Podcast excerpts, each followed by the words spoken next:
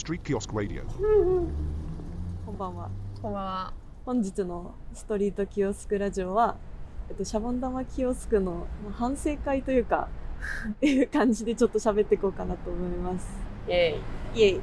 で、まず、私がシャボン玉キオスクの主催しております。原です。二条建築を作った新見です。お願いします。お願いします。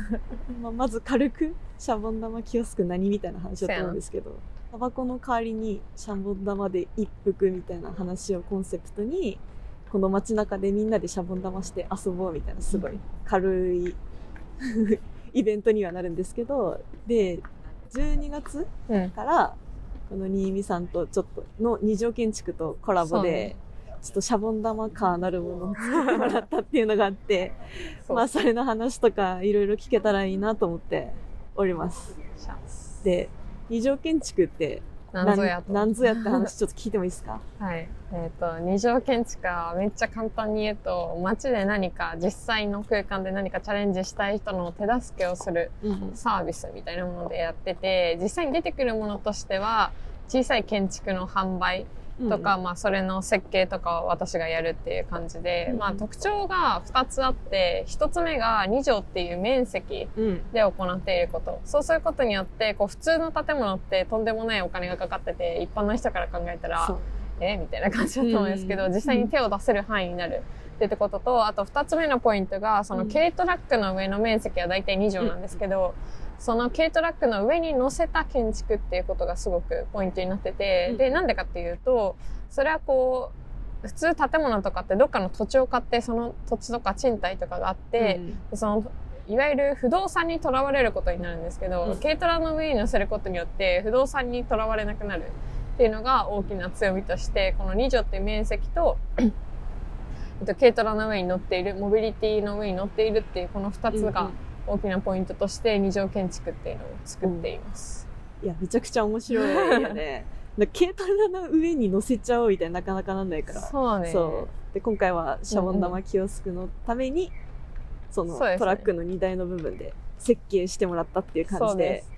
まあ、どんな感じだったかは、まあ、インスタグラムを見てもらえれば、まあ多分実物を見に来るのが一番よくて、そう。2番目は写真とか写真で。使ってもらってちょっとる状眺め態を見るてもらって。と、ああ、ああ、ああ、みたいな。そういうことなのかもしれないかそうそうそうそう。なるかもしれないけど、あの見た目のインパクトはなかなかだから、ちょっとぜひ見てもらいたい感じで。ぜひぜひ。で Street Kiosk Radio.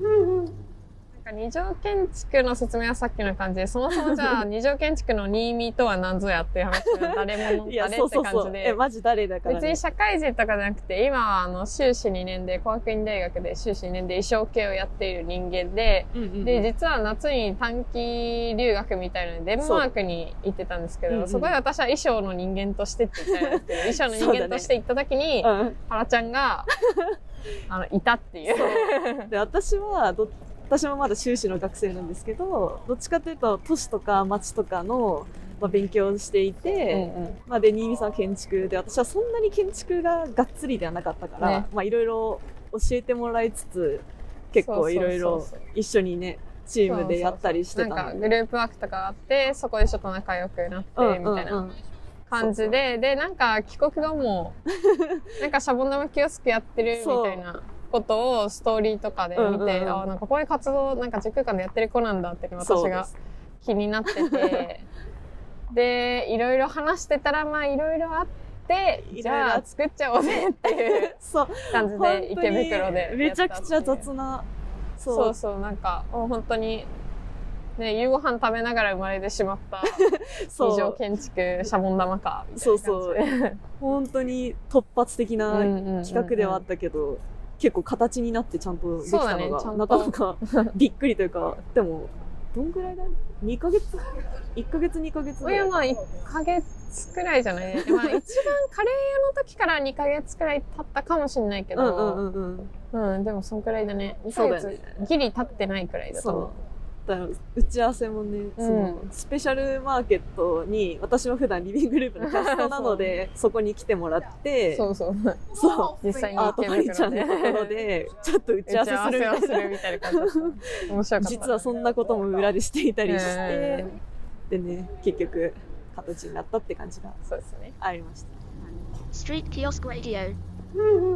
なんかこだわりポイント的なところありますりポイントかこだわりポイントはまあやっぱりこう止まってる時に、うん。なんかランドマーク的になるというか、あのまあそこにどんくらい立ち寄るかわかんないとしてこう流動的だったものがこうちょっとだけ滞在空間とか滞在させる、あとは目線でもいいからそうだ。こう向かせるみたいなパワーを持った2条を作りたくて。いやー。それは比較的達成できたんじゃないのかなっていうすごかったよ、多分。のがあるかな。そうだね。確かに今までシャボン玉キオスクやってた時は、まあ、屋台しかなくて、うんうんうんうん。まあ、まあ、それでもだいぶインパクトはあるんだけど、うんまあ、言うて、まあ、シャボン玉やってんだぐらいの感じだったけど、今回は結構なんかマジ二度見レベルでなんか、え、何これ？ね。多みたいな。分、この池袋は キッチンカーとかなんかいろいろ泊まること自体にはうんもう。ここら辺撮ってる人も慣れてるうんと思うんだけど、うん地元民の人は。まあ、モビリティでもこう、見た目はかなり今までにない パンチの効いたものが現れたんじゃないのかな。外側になんか風船そうそうそうそういっぱいついてるしまあこれはまた写真を見てもらえればって感じなんだけど。なんかキラキラしてるし、近くで見てもあれだし、なんかそこら辺の遠くから歩いてきたそうそうそう時、50メートル前から見た時の異様感はすごかった。異様感はすごかった、本当に。いや、なんかその意味でかなり目を引くものにはなった、本当にうんうんうんっていうのがある。しかも個人的には結構、なんか、まあ、12月っていうこともあって、うんうん結構寒さどうしようみたいあ、なのが。結構、ね、そうで。やっぱり屋台だけだとどうしてももう、遮るものは何もないし、うんうんうんうんもうなんか自分でストーブとか持ってこなきゃだったんだけど、まあもともとシャボン玉キオスクは結構一人で基本回してるし、うんうんうん。まあ持ってくるものもカバン1個で家から電車に乗ってきてるから、まああんま大きいもの持ってきたくないのなっていうのもあって、まあそこでちょうどよく車が作れるって話になったから、半屋外空間そうそうそうう。そう、できたからっていうのがあって、うん。それは結構ありがたいものではあったかあそこら辺は、まあ、シャボン玉吹けるってなると、どうしても室内空間にはすることができなくら。て、そうだよねま。あそこら辺は考えものだったけど、まあまあまあ、無茶ぶりをし外よりましたよは。暖かい場所にはできたかなそう。そうそう。意外まあそれも良かったな。そう、風を遮ってたから、めちゃくちゃ居心地よくて、うんそう、んんまあ中ブランケット置いたりしてたんだけど、うんうんうんうんまあちょっとみんなで。座ってぬくぬくしながらシャボン玉吹くみたいな今までとはちょっと違うやり方できたかなっていうのが、うん。まあかなりあったかなっていうのが。ね。やっぱり、その実際にやるっていうことは私が少なかったからこそ、うん。実際にやって、まあいろんな人が来てくれうんて入って、なんか人によって結構感想違ったりして、やっぱり小さいお子さん持ちの人は。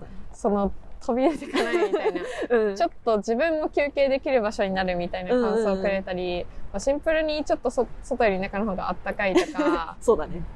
もう意外とこうなんか使い方も立って使う人と座って使う人とみたいな感じで、まあ実際のユーザーというか利用者の様子が自分の目でちゃんと見れたっていうことがすごく嬉しかったし、実際になんあの喜んでくれてる人みたいに、あとはなんか、ファーンと書いてくれてる人とか、そう、実はね。実はいて、なんかそういうなんか、いろんなフィードバックのもらいうんうんうん方をすることができて、すごいいい機会で、めちゃくちゃ良か。ったと思います。やっぱ、このストリートキオスクっていう機会が意外となんか、なんだろう、そのストリートキオスクを知ってて来る人もいるし、うんうん。まあ、歩いてる人たちは本当に知らないというか、うん、まあ今日これやってるんだぐらいの認識の人もいるから、うん。本当いろんな人との関わりがここでできたりして、で人ごとに結構リアクションも違ったりして。なかなかそういうのが、もうやってみると面白いよなっていうのは確かにそう。うん、実際にやって実際の人の声が聞こえるっていうのがありがてえなっていうことがよくわかりました。嬉しい、こちらもとても。Street Kiosk Radio. じゃあ、これからの二条建築、ま、まあその後とかいろいろどうなっていくのかなっていう話も聞けた。ら。まあ二条建築自体がうん。まだ結構走り出しうんうんうん。たてで、ふまだ不安定なところが多いから、うんうん。今後もどんどん作っていきたいっていうのがあって、うんうんうんまあ池袋のこういうとこやってる人から、またシャボン玉キオスクじゃない人でもオーダーもらってやりたいから お願いしますっていうことと、うん。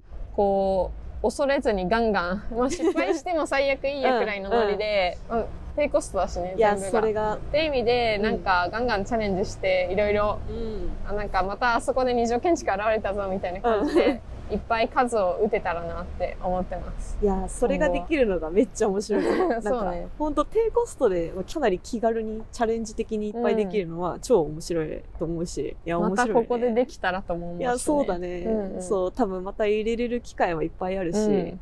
そうぜひまたやってもらえたら超嬉しいなとぜひぜひ。思います。ぜひ頼みたい人いたら 新見さんにそう、インスタをうんやってれば。ばうんぜひそっちにお願投げても。らえれば。ちょっと宣伝。そう最後に次回予告じゃないけど。そうね。まだもう一回やるから。うんうん、うん。そう。